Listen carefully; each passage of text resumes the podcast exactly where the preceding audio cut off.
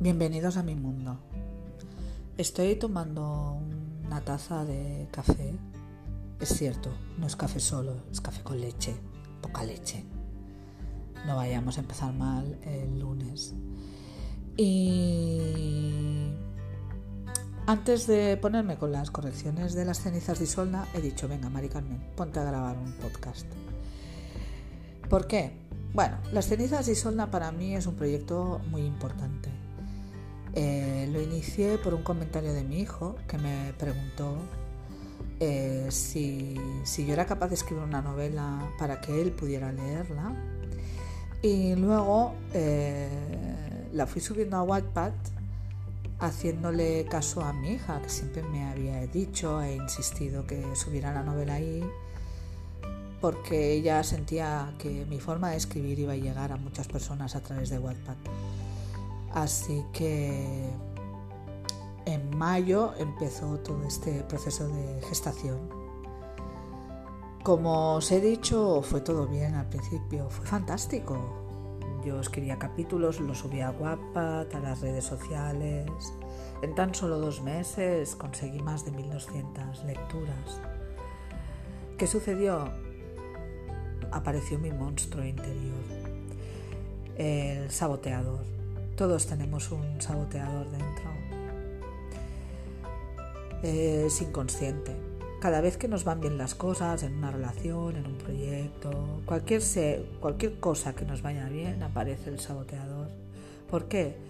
Bueno, en mi caso os lo voy a compartir. Yo no he crecido en una familia, en un entorno escolar, en unos ambientes donde se aprendiera desde el disfrutar, donde se disfrutara de todo aquello que se hacía.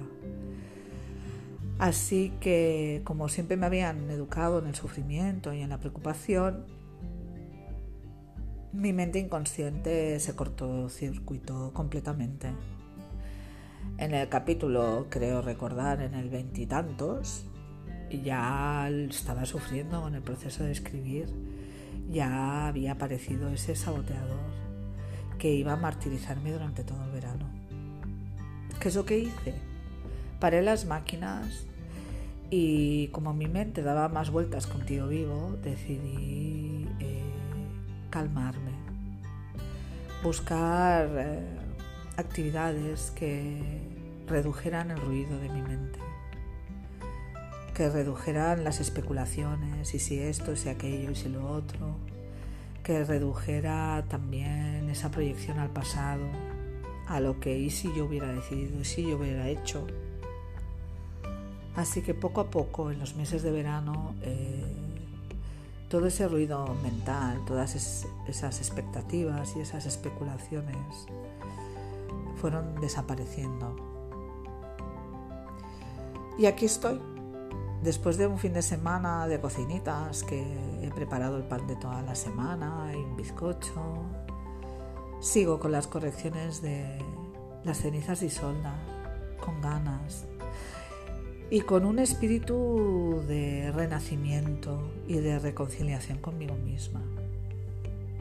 Así que, querido oyente, querido amigo, Las cenizas de Isolda será una novela muy especial porque es la novela de unos chicos, pero también es la novela de una escritora que ha resucitado su creatividad y se ha reconciliado con el disfrutar. ¿Y qué ha quedado atrás? El saboteador, que saldrá y asomará la cabeza. Bueno, no importa.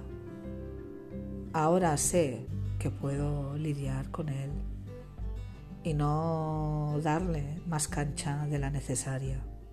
Así que si tú tienes un saboteador inconsciente, no lo rechaces, míralo, obsérvalo, dale las gracias, porque Él es la puerta que tienes que cruzar para poder resurgir en todo aquello que te propongas.